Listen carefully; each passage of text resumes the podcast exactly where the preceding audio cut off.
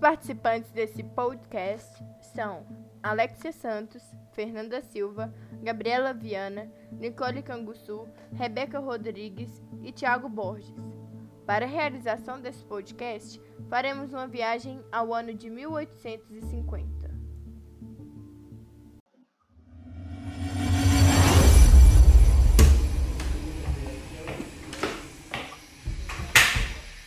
Boa tarde, senhora. Boa tarde, José. Boa tarde, José. Obrigada por dedicar um pouco do seu tempo a essa entrevista. Me chamo Nicole e essa é a Alexia. Ah, sim, é muito prazer em conhecê-la, senhoras. Como bem sabemos, o senhor exerce a profissão de barbeiro aqui em Minas Gerais. Gostaríamos que nos contasse mais sobre o senhor. Como foi sua trajetória até chegar em Minas? Então, eu sou de Angola, senhor. Eu fui sequestrado lá na minha cidade e vendido para os portugueses, que então me levaram para o porto. Lá a gente foi colocado num galpão enorme, marcar a ferro, como se fosse um animal. Então me trouxeram para cá. E a senhora no navio, nossa, era um horror. Era uma coisa indescritível. Era gente chorando, gente morrendo. Aquilo era o inferno. Aquilo era pior que o inferno os tripulantes todos brutos, violentos, horrível. Então eu cheguei numa ilha perto do Rio de Janeiro e lá eles deixavam a gente exposto para os senhores poderem ver e analisar, e como se fosse uma coisa, como se fosse um animal. Então me trouxeram para cá. Acho que eu não servia para o trabalho bruto para as fazendas, mas eu era um bom barbeiro, sabia cuidar de feridas, fazer sangria, que na minha terra a gente tinha umas sanguessugas parecidas com as daqui, eu fazia isso lá. Então, por isso eu fui comprado pelo dono de uma barbearia aqui de Ouro Preto. Nossa, José, que desfortuna, hein? Não deve ter sido fácil, né?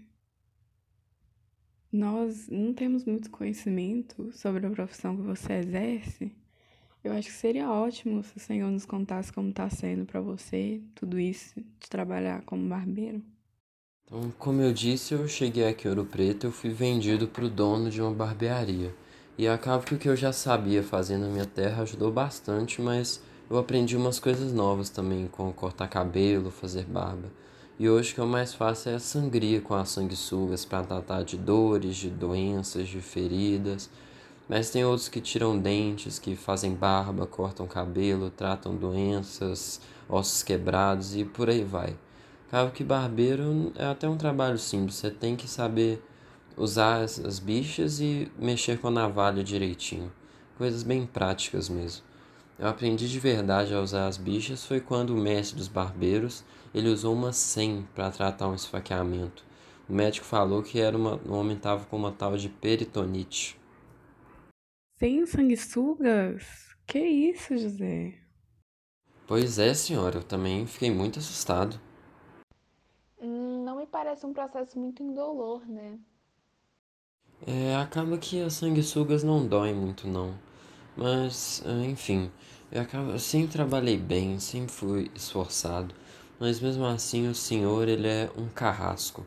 Nos trata como se fosse animal. Por qualquer coisinha a gente apanha. Teve uma vez que eu tinha acabado de fechar a loja e aí chegou um cliente querendo um corte de cabelo e eu disse que está fechado. E aí esse cara era amigo do senhor. Ele ficou sabendo disso e nossa, não deu outra. No outro dia cedo, umas dez chibatadas. Ah, mas se o bom Deus permitir, eu vou conseguir juntar meu dinheiro e comprar alforria para eu me livrar de vez desse senhor. Nossa, que horrível! E com tudo isso, você ainda tem algum momento de descontração ou algum tempo livre? Tempo livre? Ah, senhora, quase nunca. Mas quando eu tenho, às vezes vou às missas, celebração que a gente tem lá na Irmandade da Nossa Senhora do Rosário. Às vezes eu também costumo tocar flauta junto com outros barbeiros lá da loja que a gente. Anda, José! Volta pro trabalho! Tamo precisando das bichas lá, José. Escravo folgado? Não gosta de trabalhar?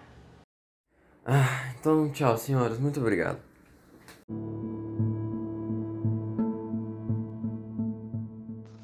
Esse podcast se encerra por aqui. Agradecemos pela atenção.